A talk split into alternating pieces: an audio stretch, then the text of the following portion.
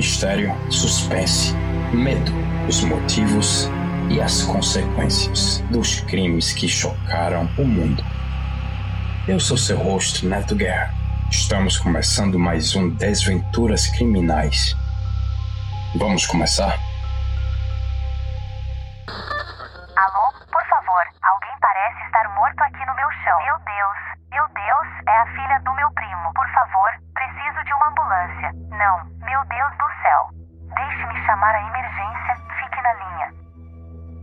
Alison Contreras e seu marido Frank e seus filhos tinham acabado de voltar de viagem. A sobrinha deles, Cassie, estava encarregada de cuidar da casa deles enquanto eles estavam viajando. Só que agora ela está morta. Mais do que isso, assassinada. A realidade disso foi muito difícil de entender, mas os eventos que procederam foram ainda mais surreais. Foi coisa de cena, diretamente de um filme de terror bem conhecido.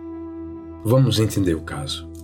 Cassie estava sozinha na casa dos Contreras. Repentinamente, as luzes se apagaram. Uma porta bateu.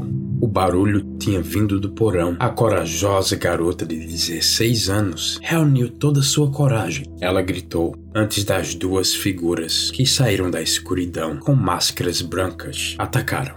Cassie era uma garota tímida e modesta e uma estudante inteligente. Quem poderia querer que ela morresse?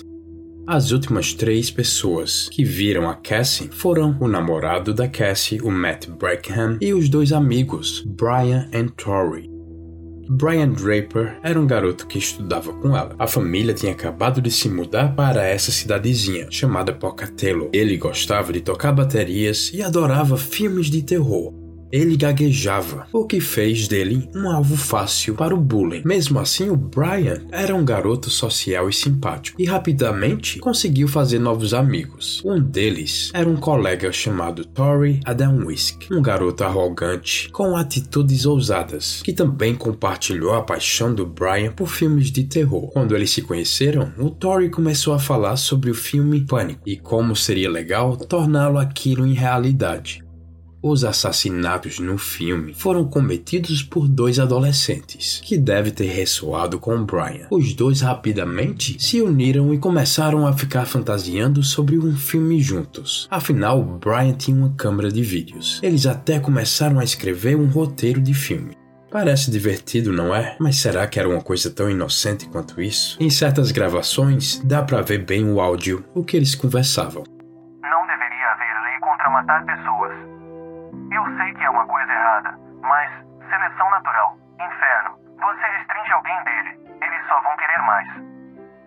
Em 22 de setembro de 2006, sua amiga Cassie e o namorado convidaram Brian e Tori para ver um filme na casa dos Corteras. A tia e o tio de Cassie estavam viajando e botaram ela nos cuidados da casa e do cachorro enquanto eles estavam viajando. Quando Tori e Brian chegaram na casa, o casal deu uma volta, mostrou a casa para eles e depois eles se sentaram para assistir o filme Kill Bill no entanto, Tori e Brian se cansaram e foram embora, dizendo que queriam ver um filme no cinema local. E foi aí que ficou estranho.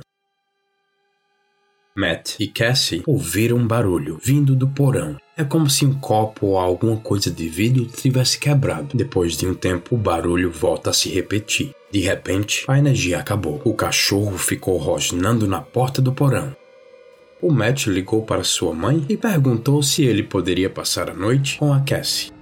Mas a mãe recusou. Ofereceu para que a Cassie fosse dormir lá, mas a Cassie resolveu não ir porque ela prometeu para os tios que ela ia ficar na casa e ela não queria quebrar a promessa. Por volta das dez e meia, a mãe do Matt foi buscá-lo. E a Cassie agora estava sozinha dentro de casa. Dois dias depois, o corpo de Cassie foi encontrado. A vítima sofreu um total de 30 facadas. Doze das facadas foram potencialmente letais. A polícia convocou o Matt Beckham, o namorado dela, para um interrogatório. Ele, aflito, falou para os investigadores que eles não estavam sozinhos naquela noite. Brian Draper e Tori Adamwisk foram questionados logo após.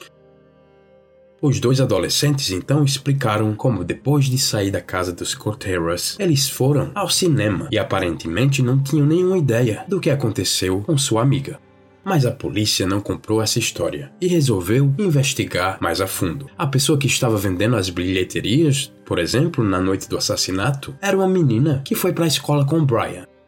Ela tinha certeza que nenhum dos dois apareceram lá no cinema. O álibi deles foi uma mentira. No dia 27 de setembro, a polícia convocou Brian mais uma vez. Ele disse aos investigadores que ele e o Tory foram ver um filme mas sofreram para dar detalhes sobre o enredo ou os personagens do filme. Percebendo que a mentira não estava funcionando, o Brian começou a alimentar os investigadores a história dele e do Tori. Eles passaram para roubar coisas dentro dos carros que foram esquecidos abertos, pescando por dinheiro ou qualquer coisa de valor. No entanto, Brian não podia descrever os carros, ele não tinha nenhum item roubado para mostrar, atestando que tudo que encontraram foi alguns trocados. Os interrogadores começaram a apertar o cerco, enchendo eles de perguntas provocativas. Como ela morreu? Acho que ela foi esfaqueada. Como você sabe disso? Por quê? Primeiro, Matt me disse. A polícia viu através daquela fachada fácil imediatamente e começaram a pressionar o Brian para confessar. Eles começaram com coisas relativamente leves, como fazer o adolescente admitir que ele e o Tori voltaram na casa. Vocês estavam lá. Eu posso ver isso em seus olhos. Eu sei pelas evidências que temos que vocês voltaram lá. Kay, eu sei que vocês voltaram. Eu sei. Finalmente, um dos investigadores disse ao Brian que ele tinha certeza que o adolescente tinha visto a adolescente Cassie morrer. E você viu o trolei matando ela e você ficou com medo de falar alguma coisa.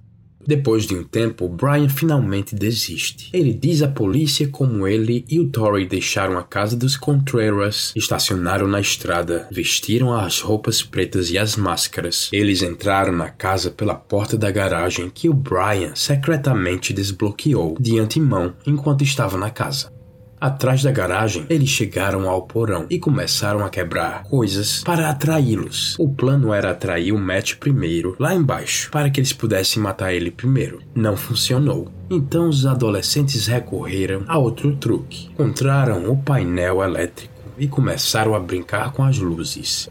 Quando o namorado Matt foi embora para a casa dele, eles começaram novamente para assustar a garota, que agora estava solitária, e eles desligaram as luzes pela última vez.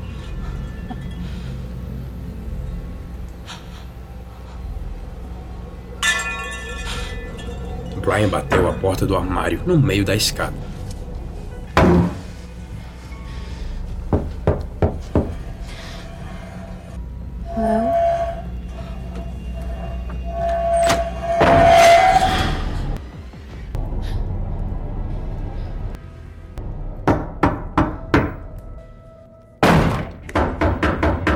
Cansados desse jogo doentio, os dois subiram e mataram a colega, Cassie.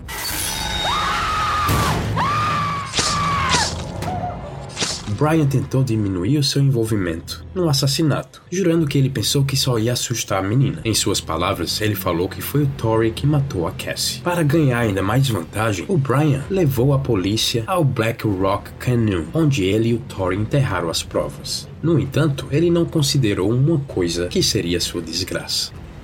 Entre as facas e os restos queimados das máscaras, botas e luvas estavam uma evidência que não pegou fogo: uma fita de vídeo. Na metade do tempo dessa fita dessa gravação, tinham imagens de Tori e Brian tramando o crime inteiro. Os adolescentes zombaram do FBI e dos assassinos famosos como Ted Bundy e o assassino do Zodíaco, chamando-os de amadores. Na verdade, os dois planejavam matar mais pessoas, assim como nos filmes. Eles queriam o que eles mais desejavam: fama.